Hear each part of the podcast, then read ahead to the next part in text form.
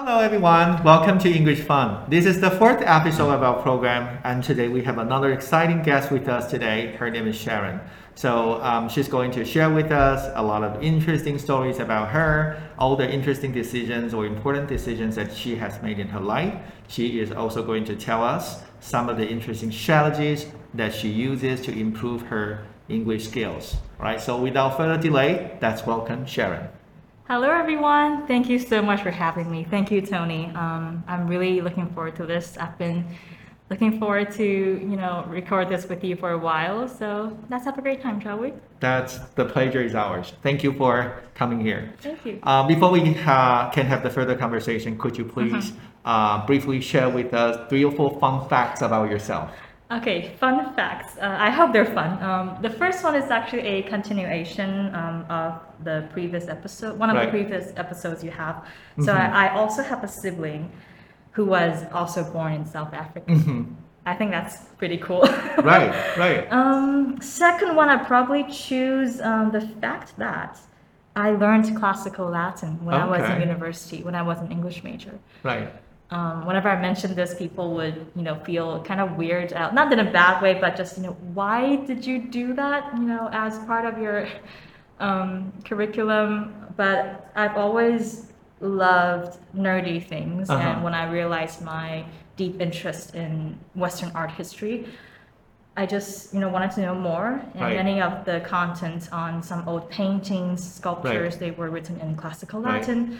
So, you know, there there was this class available in my university. So I thought, why not? And if not now, when? So I just chose that. Well, that's probably what makes you an, ex- an exciting, interesting person, right? Thank you so much. I hope so. But like, yeah, thank you for saying that. I really appreciate that. Okay, the third one.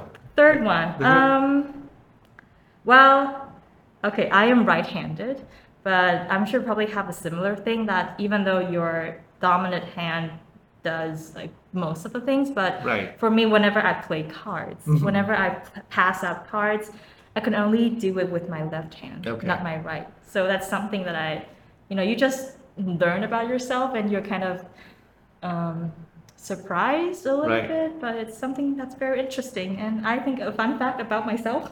Okay, all right. Yeah. So um, you are well aware of your ability to use both of your hands when you were a kid, right? Um, I, I think so. Uh, you mean like whether I'm you, you, ambidextrous? you, or- you can use both of your hands to do a lot of things, but for different purposes, right? I, I think so. Yeah, but I, I write with my right hand. I'm right-handed. Okay. Yeah. All right. Okay, thank you. Right, these are three interesting facts about you. And I noticed that when you speak English, you have a, a very strong American accent. Hmm. Uh, do you want to briefly talk about your language learning experience a little bit? Sure. Um, that's a very interesting thing. Um, I would say that as um, a kid in Taiwan growing up, I feel, you know, I'm sure you noticed this as an educator at Mhm. yourself. Um, English language education in Taiwan is very much Americanized. Mhm. So growing up here, um, even though, oh, my first ever English teacher, he was actually from New Zealand. Uh-huh. So that is very interesting. But the system and the environment that you know Taiwan creates is pretty much leaning towards that of the U.S. So I think that affects me quite a lot. But also I realized, especially in recent years, I find that it also my accent shifts a bit. It depends on the input that I have. The people that you talk to. Yeah, and I, for example, I really enjoy listening to podcasts um, on the BBC, Mhm, and mhm. whenever I do that very often, Mhm. I tend to lean a little bit towards um, a British Mhm, kind of mhm. accent or a Irish accent, depending on whom I'm listening to. But yeah, that's something that's very interesting. Right.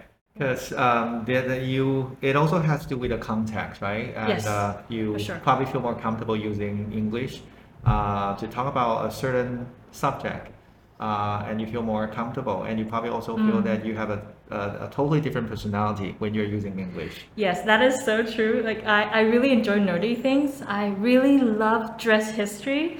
Just give me all the content and knowledge about why people dress a certain way, you know, hundreds of years ago from, you know, away from us. I love those things. I love looking into, you know, all the gussets, the ruffs, the buckles of, you know, what people wore back in their Right. time. So yeah, when it comes to dress history, for example, I'm more eloquent when um, talking about those things in English because my input on those subjects are in Right. English. Okay. So speaking of English, um, can you briefly talk about like your English learning history as a kid? What what did you do, and when did you start learning English?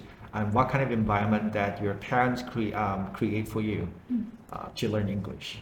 Sure. Um, when I was a kid, now looking back, I feel really lucky that I got to be in a um, English-speaking environment when I was very young.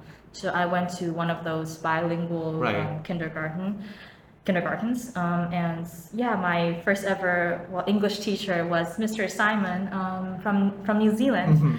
So as a kid, you always, you know, looking back as a as an adult now, you learn things more naturally and Mhm, um, mhm. easily as a kid, uh, especially when you're in that environment. Right. Um, I remember, oh my goodness, uh, not too much information, but as a kid, yeah, you know, life is a little bit messy at times. You know, I I remember I somehow knew how to tell my teacher that. I need to use the bathroom because I don't feel well in Right. English um, Right. as a kid, just in that environment. Uh-huh. So that's something that's very interesting. Yeah. So I was as a kid, that was probably my first ever, and I think one of the most influential life experiences for me as a ESL person. Um, my mother tongue is not English, of course, Mhm. so that was like childhood, and. Um, How old were you when you started? Uh, I think learning? four, around four. Four? Yeah, around four. Okay. And uh, so uh, you had a, a privileged environment to use the English language when you were a kid, right? I would say so. And- I feel very, very lucky. Okay. And uh, what else did you do, or what else did your parents do to provide you with that kind of? Because you know, you, for you to use the language, you need to keep using and keep Mhm. exposing Yes, yourself to so that kind of environment, right? So, w- in addition to attending to a school where you can get English all the time, what else did you do as a kid to continue your um, acquisition of the language? I love that question because on my way here on the metro, I was just recalling my childhood memories um, as one does. I remember uh, as a kid, uh, my dad, he used to be a diplomat. So of course, you know, he works using English, you know, Uh-huh. professionally. As a kid, of course, I had no idea what a diplomat, uh, being a diplomat entails. I have no idea how the real world Right. is. Not that I know a lot about that now, but um, when we're watching um, news in English, um, Right. like when we're watching CNN, of course, it's um, the amount of content I could understood as a kid was very limited. Right. But I remember my dad created this game for my brother and I that Mhm. okay, if you, any of you could just try your best to translate uh, whatever the anchor said Mhm. from English to, to Chinese or mother tongue. You know, one sentence, you know, I give you one dollar. Oh, So wow. It's like a way for us to oh, earn pocket money. And you know what? Guess what our favorite line to translate was? Which one? This is CNN. Oh, I get that every time. Yeah. okay. I should think about it. using this policy in my home. It's fun. It's Okay. fun. And it creates this weird uh, competitive environment that's healthy Right. for, for kids. Um, yeah, it's like one of my, uh, one of the like lasting piece of childhood memory I still Right. have as a young Right. adult now. Right. You know, it's interesting that you um, you actually have two kinds of environment. One is the environment where you have exposure to English in a more relaxing environment, and the other environment is that your your dad created an environment where you you guys, you and your brother, had to uh, attend to the English input. Okay, so let's fast forward uh, to your college days. Uh, what did you do to continue polishing your English skills when you were in college? What what else did you do? Mm. I have to give a huge shout out to um, the English department in Fu Jen Catholic University. That's where I went to school. I love it. If I could do university again, I would choose that department in a heartbeat. Um, so like one of the like highlight of the Right. highlight features of that department is that it's a all English environment. Mhm. All of our courses were taught in English. Um, we give presentations in English. We have many professors. Um, who are from English speaking countries. So yeah, it's a environment that I again I feel so lucky to, Mhm. to be a part of as Right. a um, uh, as a young person in Taiwan majoring English. So Right. yeah, I love those Okay, so it, it, get, it gives you a variety of ac- activity to use the language, right? Yes. And yeah, like using I, the I did a play. I was an actress. I had to Right. act in this language. I love it. I love acting. Um, also giving presentations and doing little like smaller dramatic. I don't know presentation. You know, try to be creative. You know, um, present something that's like you know on like the Divine Comedy by Dante, and we did a little reenactment of.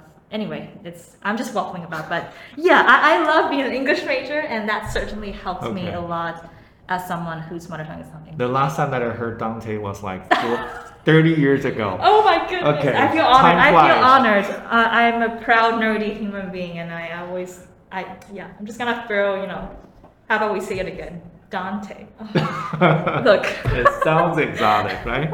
Okay. All right. And um, but you know, uh, did you use any kind of you know particular materials, technology to uh, like right now you are already a professional, right? Did you did you uh, are you doing something? Are you doing something to continue? You know, um, because you, you either you use it or lose it, right? Oh, that's so And true. So, um, what else are you still doing nowadays? Um, now you are now that you are a professional, what are the things that you probably do slightly different?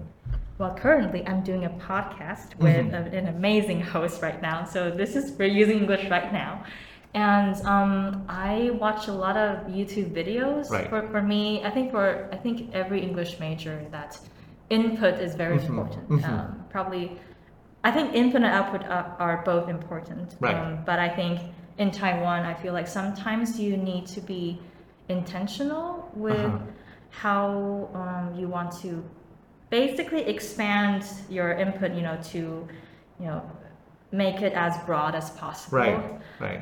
Whenever I'm watching videos, I, you know, especially um, if the content, if, if there's an editor editing the subtitles, I would turn on the CC function so I know not only from hearing what they were talking about, but also I could get, you know, the phrases, the word choice that in this certain context. For example, um, a vlogger is talking about their recent travel to Greece, um, then I could remember those things, those phrases in chunks instead of traditionally I find um, many kids what they struggle learning English is they only know one particular meaning of this one certain words and they, Right. they don't know how to use that word in certain contexts. But Right. when you learn about those things in chunks, Right, you right, know how to use those Right. phrases. So context matters. Yes, Right. context. Okay. Uh, speaking of podcasts, are there any particular podcasts that you will you can or you can you will recommend recommend to our audience? Yes, let's start the name drop. Um, this one, hello, you're listening to right now. So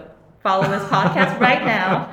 And um, BBC Radio One Screen Time with Ali Plumb. He's probably one of my favorite hosts out there. He's amazing. Shout out to Ali. If you happen to be listening to this, you have great taste in podcasts. Welcome to Taiwan. Okay. So in addition to podcasts, you are also a video content producer, right? Oh, And producer. Oh my God. Producer. I try. yes. I try. You never know. Maybe I'll, I'll be out there someday, but thank Okay. you. I, I feel great. What are the other video materials that you will recommend to our audience? Personally, well, Like uh, there are different possibilities right there, right? And we um, before we started, we chatted about TED Talk. Mhm. Um, so TED Talk is a great one, and um, it's you know it's a they have a whole team doing Mhm. um, all of their content. So they have editors to edit their subtitles. right, right. So uh, n- probably not all the time because hey, we're all human beings. We all make mistakes, but. Most of the content uh, they provide in English is very, very good English. Right, and uh, I think most of the speech uh, or presentations, speeches or presentations you can find from you, uh, TED Talk. Uh, they are all professional presentations, right? Mm. Yeah. And uh, they need to And talk they're about. fun. Yeah, they are fun. And they're and moving. I, I teared up so many times listening to so many of them. Yeah. You can find different kind of materials for you for, for Mm. you to listen to. But what it, what impresses me the most is that they um, they are able to talk about something effectively. Uh, yes. They, uh, and the they can- animation. yeah, yeah. Yeah, it's amazing. They can use a way to tell the story and share. Teach, teach. They can teach you something that you don't know. Uh, sure, yeah. using something that can engage the audience, Mm. and so video contents can be very powerful. Yes, right, for that's beautifully to- put. I love that. I'm gonna quote that someday for sure. yes, exactly. All right. So, uh, is there? I also noticed that you love to travel, right? Uh, Yes. can you also briefly talk about uh, um, your traveling experience? Uh, if you can only pick up one travel experience, what is the most defining and most meaningful traveling experience for you? Ooh, Great question. And again, Just one. Just one. Well, first of all, I feel very lucky that I get to, well, travel around in Taiwan, of course, Right. and also get to travel abroad. Right. Um, it, it's a privilege that I know not everyone has. I feel very, very lucky. Probably when I was a sophomore Mhm. in university, I took this class um, with one of my favorite professors, still till today, Dr. Murphy. Mhm. And as an educator, I'm sure you know the feeling of when you see one of your students being so influenced, and not only influenced, but moved by Mhm. uh, you, the, the way of your teaching and Right. the way of you telling the story. It's, it's his class to me. Um, it's called Western Civilization. Mhm. So I think that course in Taiwan, in the context in Taiwan, Mhm. is more similar to art history Mhm, 101, mhm. I'd say, in, in universities in the US, because I wanted to explain this a little bit because when I was doing grad school in the US, some people, they, of course, they're not really familiar with the um, learning environment in Taiwan. Right. To them, when they heard a class that's called Western Civilization, of course, it's like very you cannot cover everything and of course you know colonization is something that's Right. very it's a powerful thing that has a powerful thing that that has shaped the world that we know Mhm, today mhm. so when i was in sophomore year i was so lucky that um, i went to visit um, i went to florence italy Mm. uh, it was my first ever visit So that trip was inspired by Dr. Murphy's Yes, course. um, it was. I, I've always loved nerdy things, and you know, the Italian Renaissance. I got to know more about from his wonderful class, right. and you know, Florence being the so-called well, the heart of the Renaissance, but of course, it's way more deeper than that. I decided to go there um, without a heartbeat. You know, um, when I get to choose my destination, Mhm. I cried when I saw the cathedral in Florence, you know, Santa Maria del Fiore. Something moves you, you know, something that you've only read about in books. In books. And suddenly it's right in front of you. Right. And of course, now that uh, I worked in museums, that I know, of course, there's a lot of conservation and, you know, construction going on. But it's it's almost as if you, you got, you know, you travel back in time. Right. And you see just the, the beauty is really it's just really sublime.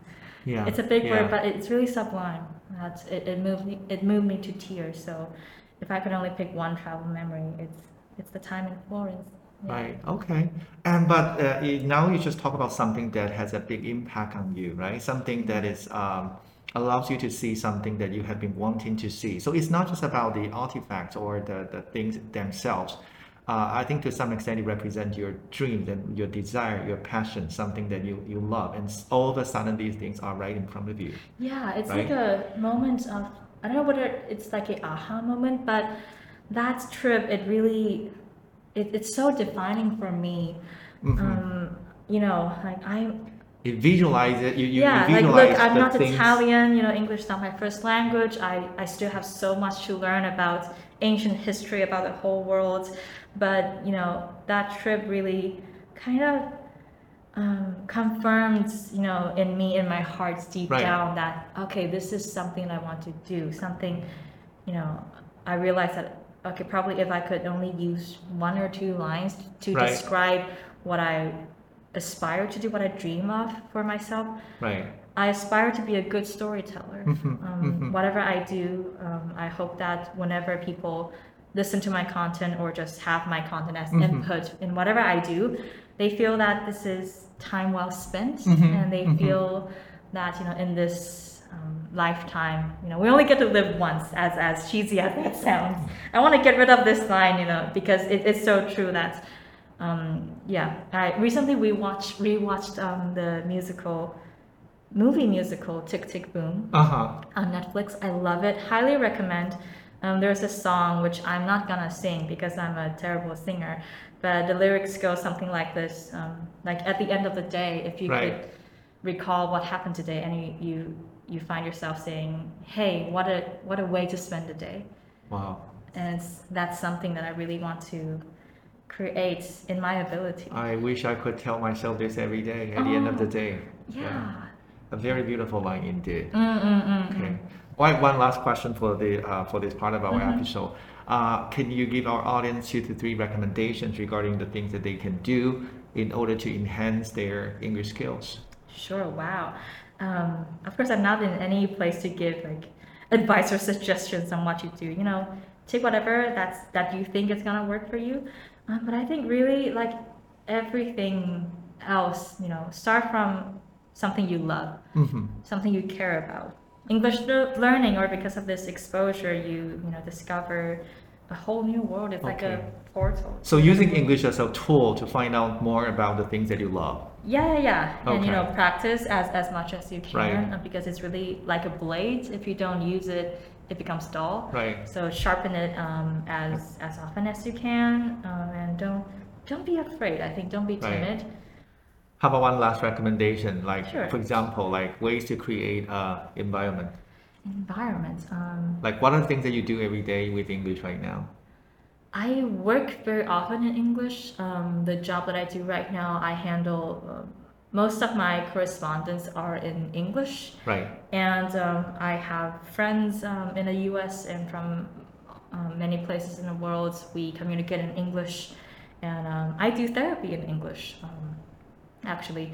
So that's something, you know, um, I never find that I really need to create a certain environment because in my daily life I do get the chance It's to already use part it. of your life. Yeah, but also, you know, as my interest, I, I make YouTube videos on my Mhm. own channel. And when I'm doing that, I'm basically, well, speaking to my, uh, I pretend I have an audience, but I'm talking to a camera, um, which is another skill that, like, like you told me, you're talking to a cam. Well, not, not the microphone only, there's a real human being, but you know, when there's tech involved, sometimes you get really, you know, you're aware that this is something that, oh, you have to catch, you have to record.